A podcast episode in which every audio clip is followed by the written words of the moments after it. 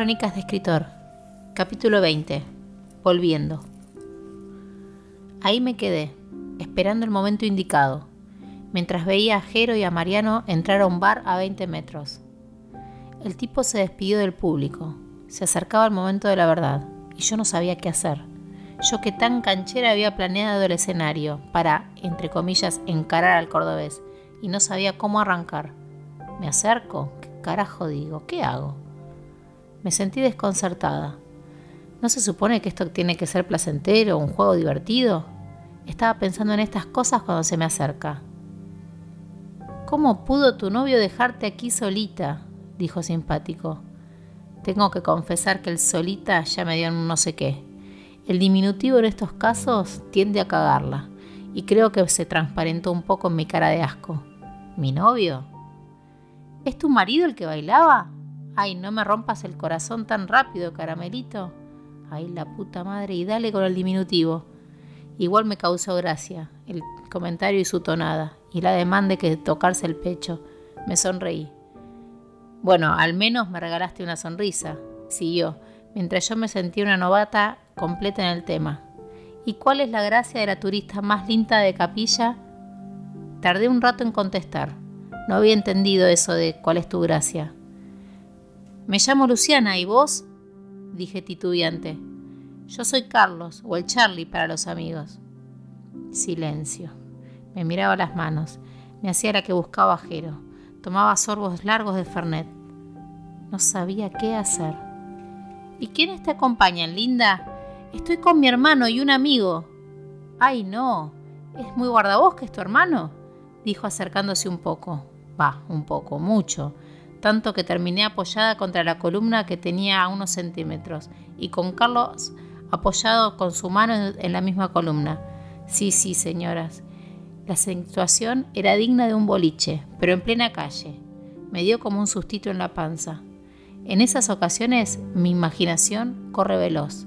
Me vi con el tipo encima encajándome un beso baboso y me dio un terrible asco.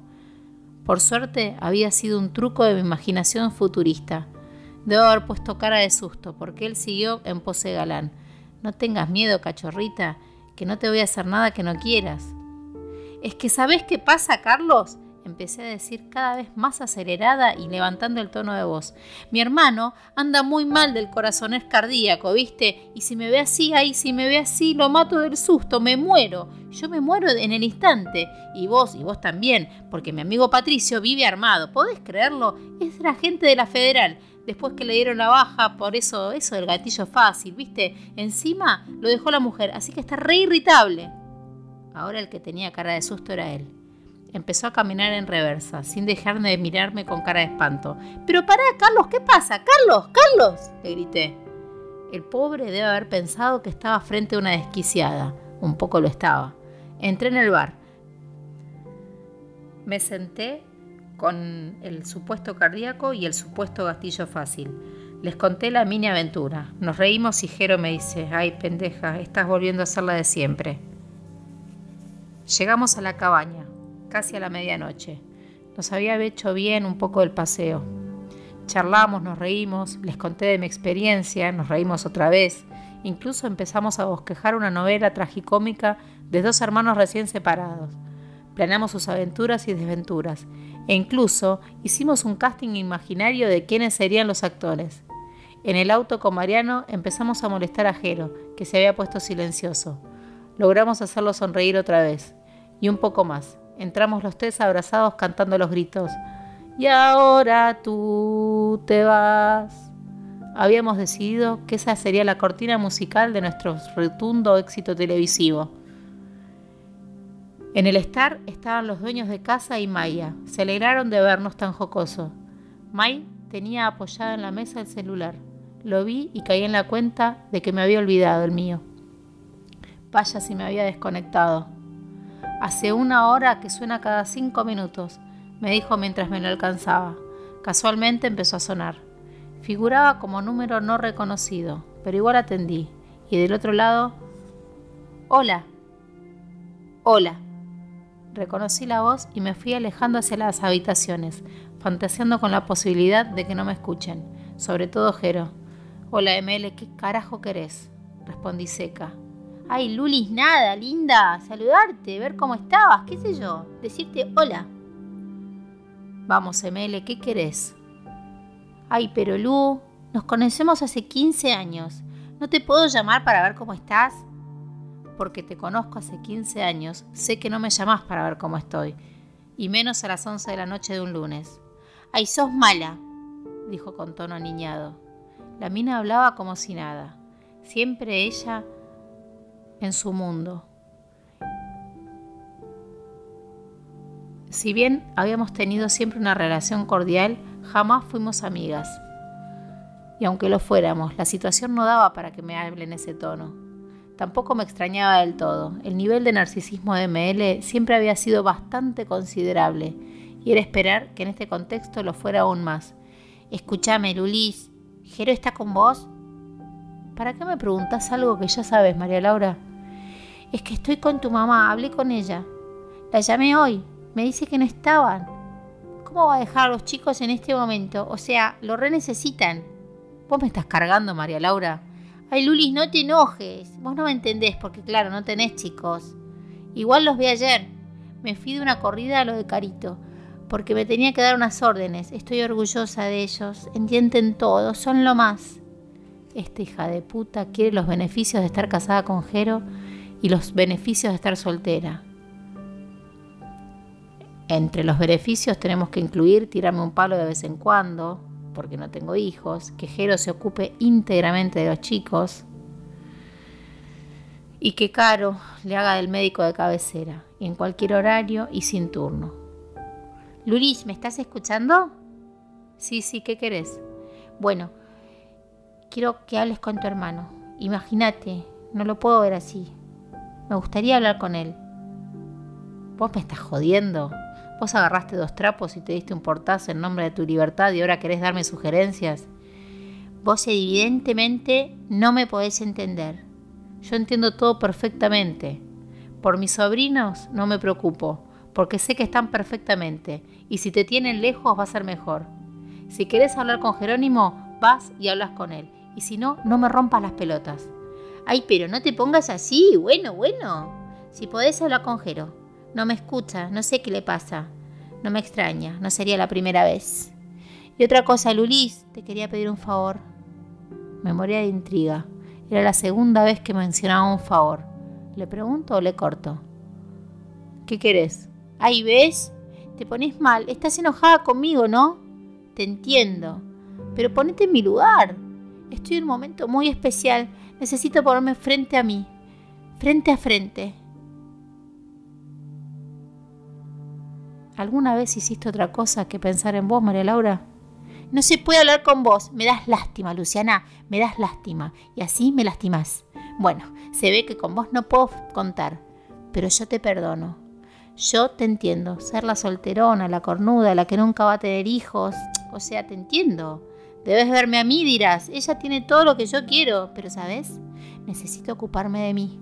Estoy tratando de fluir más. Bueno, bueno, dejo ese sentimiento, lo dejo ir. Corté. Era para ponerla a putear o cortar. Admito que empecé a enroscarme con sus palabras. En general se sentía atacada y empezaba a tirarme palos decir que la envidiaba y demás. Elegí quedarme con la intriga. Escucharla repetir boludeces de revista de Mina no era un buen cierre para un día tan intenso. A todo esto ya lo tenía Jero encima. Era ella, ¿no? ¿Era ella? Ay, Jero, es una forra, no te enojes, pero no merece ni tu angustia. Él lloraba. Qué situación de mierda. Quería volar a Buenos Aires y cagarla trompadas. Escúchame, boludo. Yo sé que estás como el orto, pero te juro, te juro que no vale la pena. ¿Te acuerdas que hace unos días yo estaba igual? Es el tiempo, Jero. Después la cosa se acomoda. Y los chicos, Lu, ¿qué carajo hago con los chicos? Lo que hiciste hasta ahora. La mina no se va a ahorrar del todo, lamentablemente. Y nos tenés a mí, a mamá, a Caro. Estoy hecho mierda, Lu. Se acerca Ra y le pone la mano en el hombro. Vení, hermano, vamos a tomar algo. Ese hermano sonó tan tierno, tan humano, tan paternal que me conmovió, y a Jero también. Y lo vi, lo vi como nunca abrazarlo y llorar como un chico. me corrí, me saqué la campera, le hice un cabezazo a Mariana y nos fuimos a fumar al jardín. Atravesamos la sala. María estaba en la cocina. Maya y Amuyen habían desaparecido. ¿Qué onda estos dos? Ya en el jardín nos sentamos en un tronco con Mariano. Qué frío, la puta que los parió. Dije refregándome los brazos. Acércate, boluda, que no te voy a hacer nada. Ni que fuera un cordobés baboso. Ay, qué tarado. Miré el cielo. Hay que andar y mirar para comprender que no hay cielo como el cordobés, completé yo. Está hecho mierda, che, qué garrón. Me iría a cagar la trompada. No vale la pena, es una pobre mina. Dale, ¿me contás? Nada, una boludez. Se me presentó en casa a la madrugada. ¿Qué? Sí, llegaba de tu casa y la veo parada en el palier. Me pareció... ¿Yo o te empezaste a reír? No, boluda, ¿cómo me voy a reír? Hay que reconocerle que tiene una autoestima muy alta. ¿Se te presentó así, onda fe fatal? No, ni tanto ni tampoco. Vino convencida que venía a ganar, pero discreta, es una lady. Pues, sí, boluda, es tilinga, pero es seductora a su modo y no estuvo ridícula. ¿Y qué pasó? Ya dije fastidiada. Nada, veníamos hablando. Iba bastante al estudio con cualquier excusa, así que teníamos trato. Y bueno, me contó lo que le dijiste en el balcón. Me aguanté la risa. Estuve, ¿eh? Nos reímos. Es raro, Mariano. Por momentos hablamos como si nada, como amigos de años. Y por otros momentos lo quiero matar. Bueno, la mina dice que le dijiste una gran verdad y que vos le abriste los ojos. ¿Y te encajó un beso? No, tarada, te dije que es una lady. No es como vos, Lula. Nos reímos otra vez. Che, arrugaste recién con el cordobés, ¿eh? Pensé que agarrabas viaje, me sorprendiste. Yo también me sorprendí. Fue raro. El tipo canchero que imaginé resultó ser muy cargoso o acostumbrado a un speech que conmigo se ve que no resultó. Yo me había hecho una fantasía de que me lo iba a levantar, que iba a seducir al menos. Y el tipo fue al frente como loco. Sí. Y segundo, qué sé yo, me dio como asquito. Me lo imaginé encima, su boca, su saliva. ¡Ugh, ¡Qué asco! Me acordé del gordo. ¿Vos sabés el tiempo que hace que no estoy en bolas enfrente a un tipo? ¿Qué sé yo? ¿Tenés una imaginación, nena? ¿Todo eso pensaste en un segundo? Y sí, boludo, soy escritora. Mi cabeza anda así. Y sos buena, te confieso que alguna leí. Ajá, el doctor leyendo novelas rosas. Escribís bien, es llevadero, el contenido es predecible, pero está bien contado, me gusta. Y las escenas del sexo están bastante bien logradas. Me gusta. Epa, tanto halago, ¿qué me vas a pedir? Nada, boluda, me gusta cómo escribís, te lo quería decir. Por eso te llamé al toque cuando me pasó el teléfono ML. Me encanta escribir, es lo único que sé hacer. ¿Y de dónde sacas las ideas? ¿Qué sé yo? De cosas así, de charlas, de gente que miro, o cosas así como hoy que jodíamos con los dos hermanos recién separados. Te pones más linda cuando hablas de escribir. No sé si linda, pero me puse más colorada. Es sutil, no te tira los perros mal, pero cuando te hace un halago sincero, te hace darte cuenta que te gusta. Aunque me pone un poco nerviosa. Che, te pusiste colorada, me dijo riéndose y me abrazó de costado por los hombros. Me prendí otro pucho como para hacer algo. ¿Y qué pasó con ML? Nada.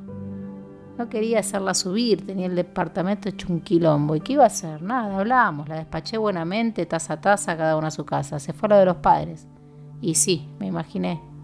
Estaba a gusto charlando ahí afuera, pero me congelaba. Además el tipo me daba un poco de cagazo sentirme tan bien hablando con él. ¿Vamos a dormir? propuse. ¿Juntos? Me reí. Nos levantamos, tambaleé y me caí torpemente al piso. No podía no arruinarla, ¿no?